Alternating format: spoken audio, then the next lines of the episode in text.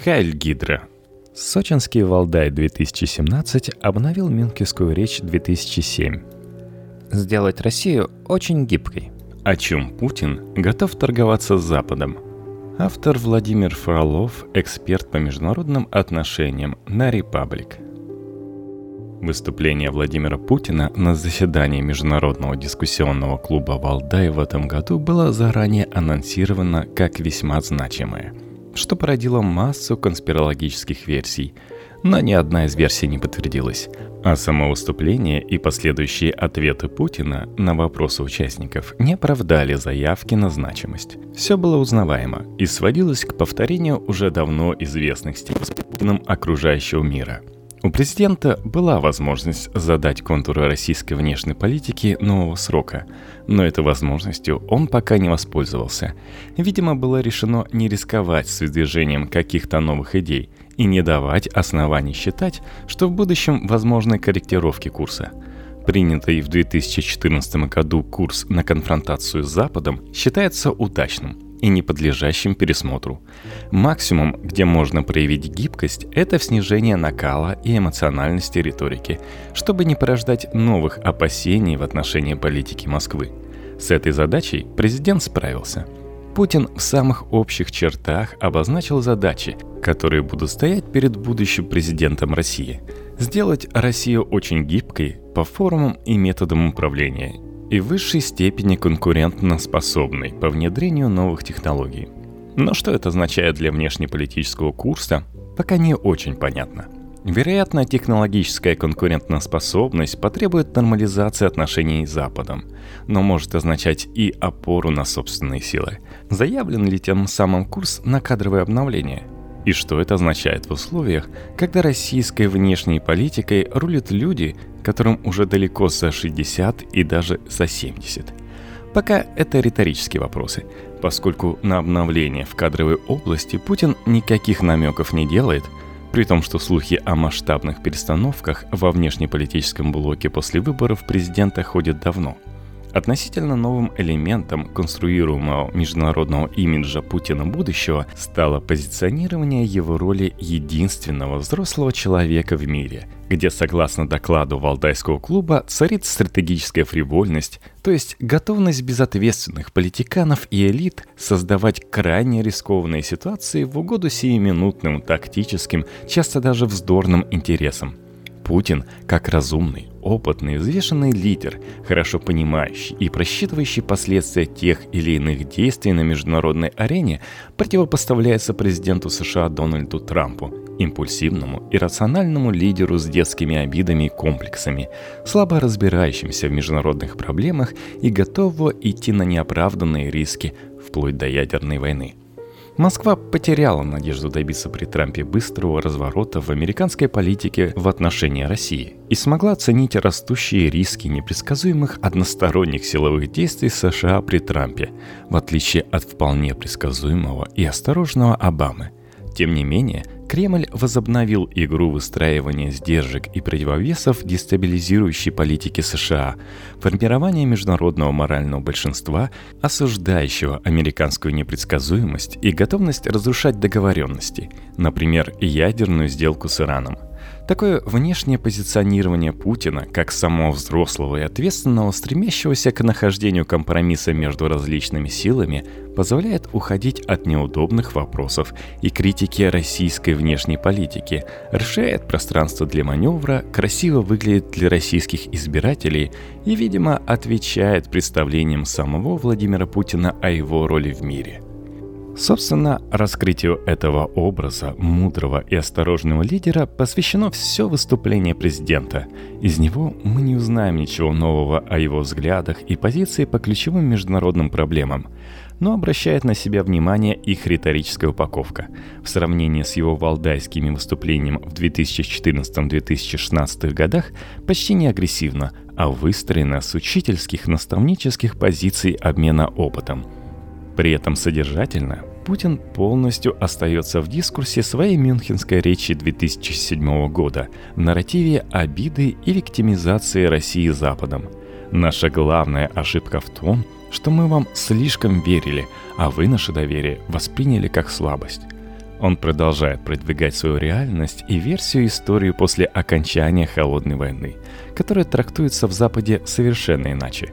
Но в этот раз удача состоит в том, что Дональд Трамп своими резкими действиями по Северной Корее, Ирану или соглашением по регулированию климата делает взгляды Путина на международные отношения вполне умеренными и разумными – Путин продолжает считать арабскую весну на Ближнем Востоке результатом исключительно внешнего, западного вмешательства, попыткой переформатировать под себя, навязать чужую модель развития через управляемые из ней перевороты, что, конечно же, полностью игнорирует внутренние причины этих выступлений и ответственность правивших там не одно десятилетие авторитарных политиков – Путин тут же подает российскую операцию в Сирии как пример альтернативы самоуверенной и разрушительной политики Запада.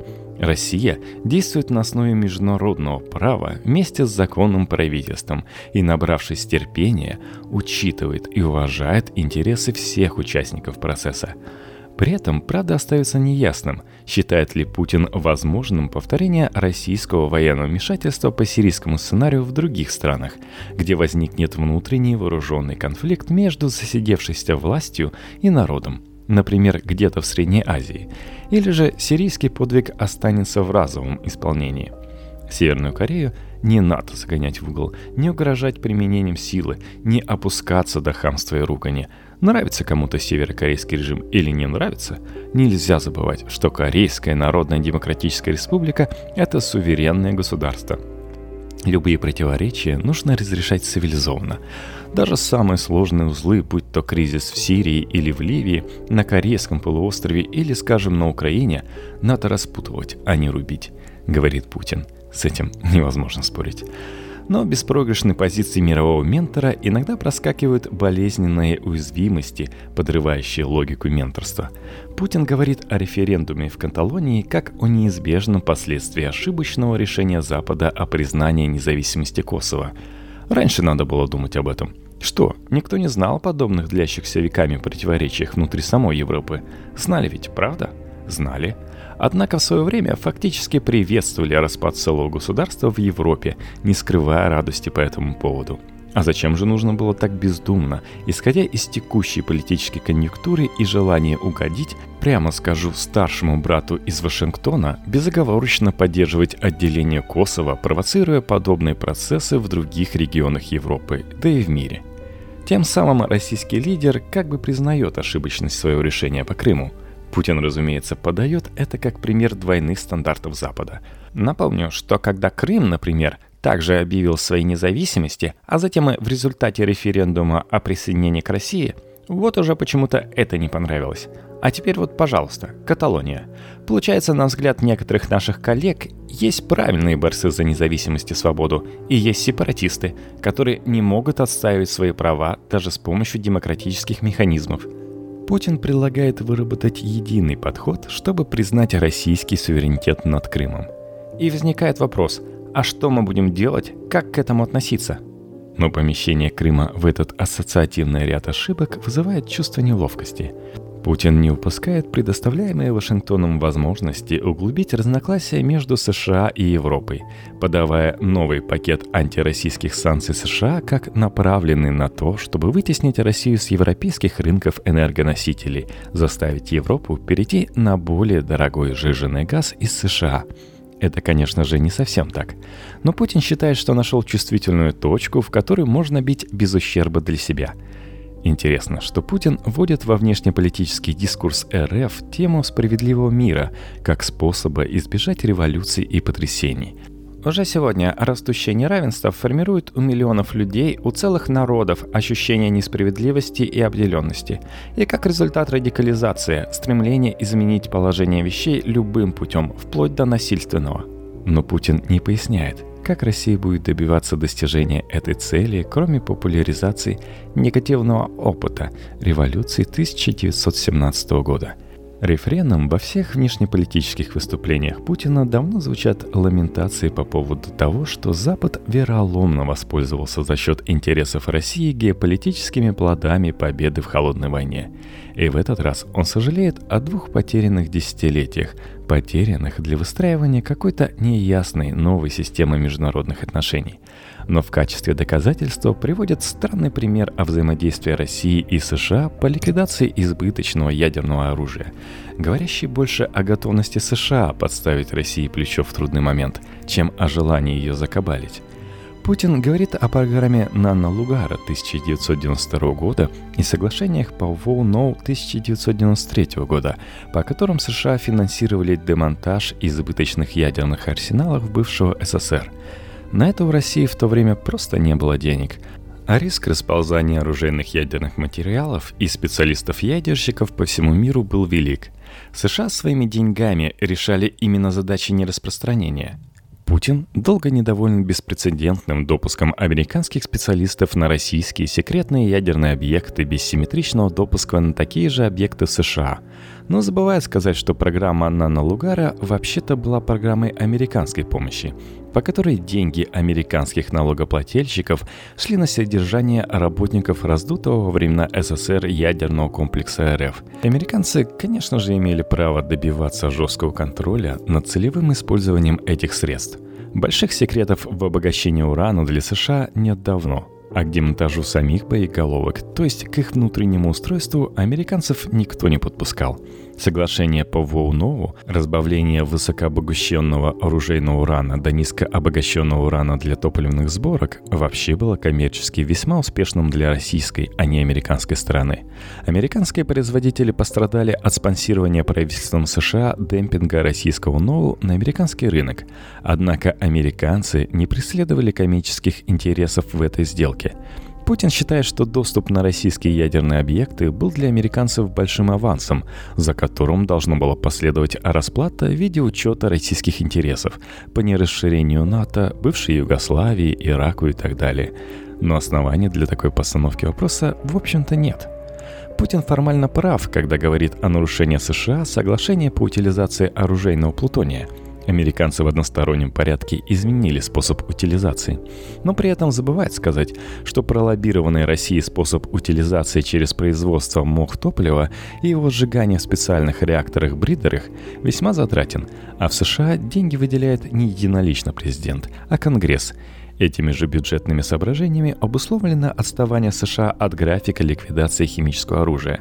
Но в качестве демонстрации США как глобального дестабилизатора и вообще несолидного игрока этот креатив команды Росатома вполне подходит – Ядерный сюжет важен также для отправления сигналов в Вашингтон по всему комплексу переговоров по стратегической стабильности.